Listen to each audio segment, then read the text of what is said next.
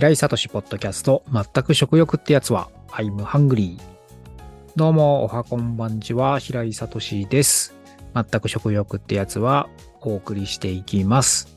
フードスコーレ校長の平井が食べ物をテーマに語り、聞いている皆さんと一緒に考えていきたいと思います。作業中やお仕事の帰り道なんかに聞いてもらえたら嬉しいです。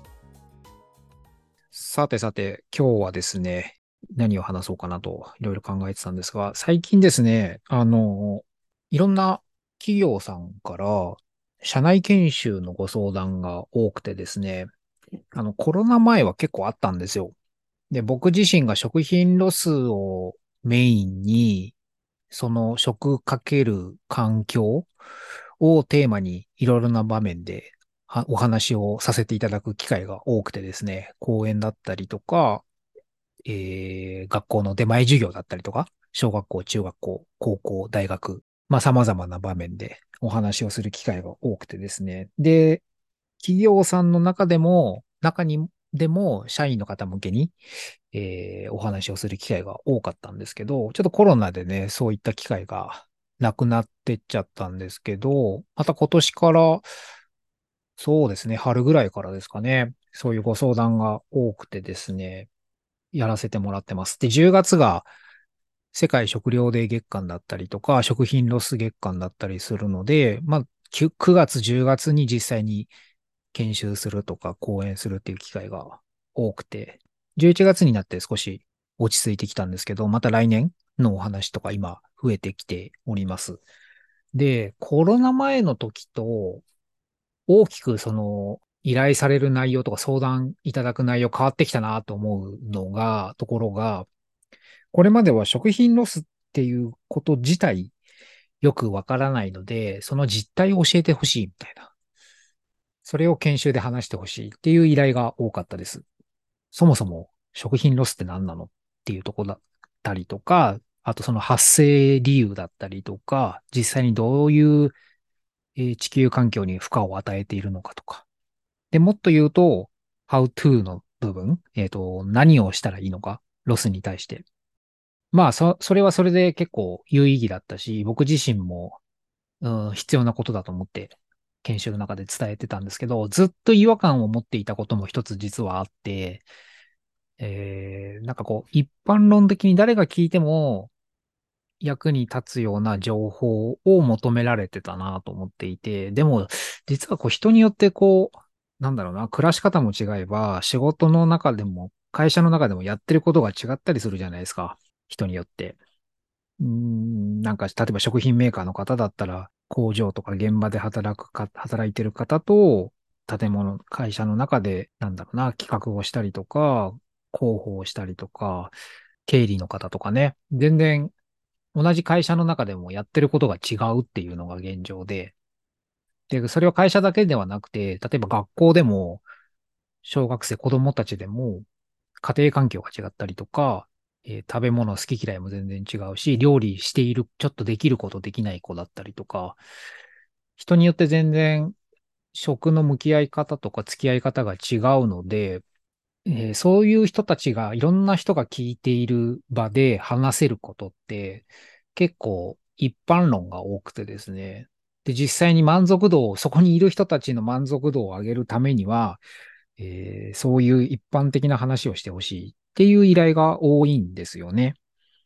まあ、それはそうだろうなと、そういうのを計画している人たちからすれば、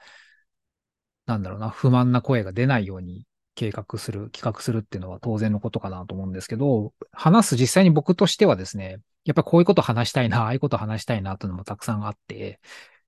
で、えっ、ー、と、何が言いたいかっていうと、それがコロナ前だったんですけど、今年になってそういうご相談がいただいたときに、僕がずっと思ってた、そういう一般論だけじゃない、一人一人が自分の価値観とか生き方になぞらえて食に向き合っていきましょう。食品ロスのこと考えていきましょうとか、で、自分なりの問いを作っていきましょうっていう。で、そういうのを研修でやってほしいっていう依頼が増えてきました。で、実際にそういうことをやってほしいって言われないまでも、僕の方からそういう、こういうのどうですかって言うと、企業の方も、ああ、そういうの求めてました、みたいな。そういうのやってほしいと思ってました。っていうような反応があってですね。ああ、なるほどなーっていう。コロナだけが原因、理由ではないと思うんですけど、やっぱりこう自分と向き合う2、3年だったなっていうのは、一人一人あるんじゃないですかね。で、そうなってきたときに、こんだけ価値観が多様化してきて、実際に多様性を求められている時代の中で、でも、なかなか、じゃあ一人一人いきなり考えてください。なんかこう向き合ってくださいとかって言われてもなかなか難しいし、自分と違う考えの人を許容しましょうって言われてもなかなか慣れてない。特に日本人は慣れてないなぁなんて思うんですけど、敷かれたレールを効率よく走るのが得意なのが日本人だなと僕は思ってるんで、いい悪いじゃなくてね。うん。なかなか対話とか苦手だったりすると思うんですけど、僕はなんかそういうのを通して、食かける環境みたいなテーマに向き合う必要はあるなってずっと思ってたんですけど、なんかいよいよそういう時代が来たんじゃないかなっていうふうには思ってます。で、それを実感したもう一つの理由としては、まあちょっといろいろね、いろんな人と僕、今こんなこと思ってるんですよって会話していくといろんなヒントをいろんな人からもらえるんですけど、例えば、あの、SDGs のロゴマークをデザインしたヤーコブさんが、えっ、ー、と、来日して、夏前だったかな。ちょっとごめんなさい、時期忘れちゃったんですけど。で、それを企画主催したのが、えっ、ー、と、知り合いの会社だったので、ちょっと、えー、興味もあったんで、顔出してきたんですけど、その時に来日していたヤーコブさんが IDGs っていう言葉を口にしていて、SDGs ではなくて IDGs。IDGs っていうのは、 Inner Development Goals の略で、えー、まあこれ何かっていうと、SDGs を実現するために、えー、必要な自分たちの内面、インナーの成長の要素をフレームワーク化したものっていうふうに言われていて、で、なんでそんなもんが必要なのかっていうと、まあ2030年までに、えー、ゴール達成しましょうっていうのが SDGs ですけど、まあどうやら今の2023年、4年の段階で、認知は広ま広まっているけど、実態としては達成にほぼ遠いという中で、多分2030年以降も延長するだろうなっていうのは僕が思ってるんですけど、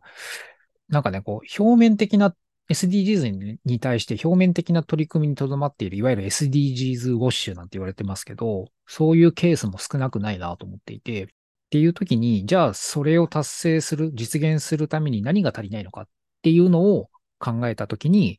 IDGs が生まれたと。まあ、要は、何ですかね。そういう17のゴールの中にいろんな地球社会環境問題が、えー、描かれてますけど、そういうのは表面化されてるけど、うんなんかそれをもうちょっとこう、僕の解釈ですけど、文化的な、えー、視点で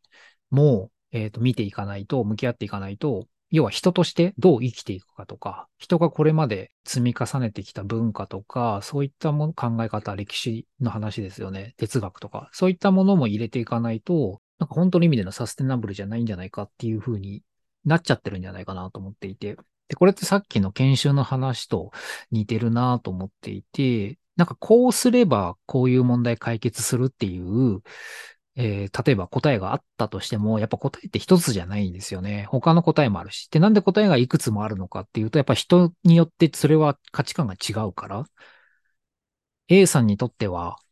A ダッシュが答えだったとしても、B さんにとっては A ダッシュって答えじゃない可能性があって。だから、で、それはね、国によって、地域によっても価値観違うのと同じように、国内だけとってもいろんな人がいて、価値観が違って、答えが違って、っていう時に、まずは自分自身がどう思ってるかってことを考え、ああ、そうそう。だから、なんだろう。いつだったかな？なんかユネスコが声明を発表してましたけど、だいぶ前かな？10年、20年ぐらい前かもしれないけど、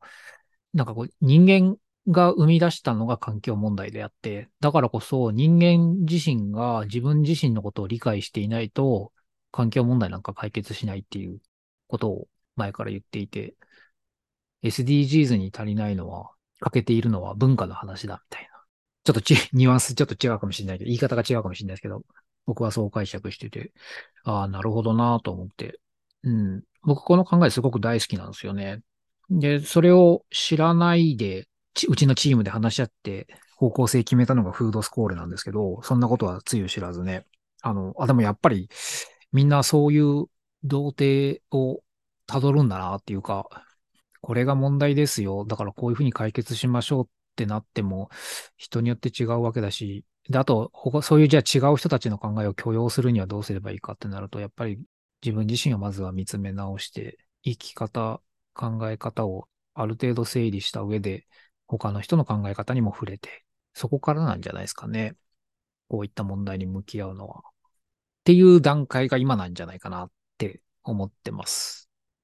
うん。IDGs ね。まだ言葉自体あまり知られてないし、あとこのフレームワークもまだちゃんと可視化されてないんじゃないですかね。これを研究しているチームが形にして発表するのは来年とか、そんな風に聞いてますけど。まあ、とりあえず、なんだろうな。今日話したいこと、そんな、なんだろう。こういうこと話そうってまとめてなかったんで、このまま終わりますけど。ああ、そうそうそう。だから冒頭で話した企業の中、企業の方たちからそういうご相談を今多く受けてます。なので、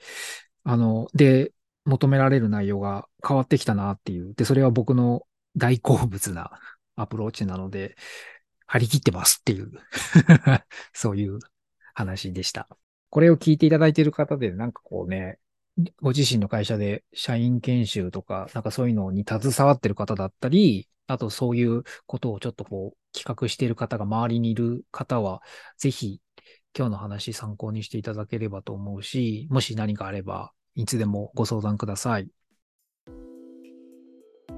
さて、番組も終わりに近づいてまいりました。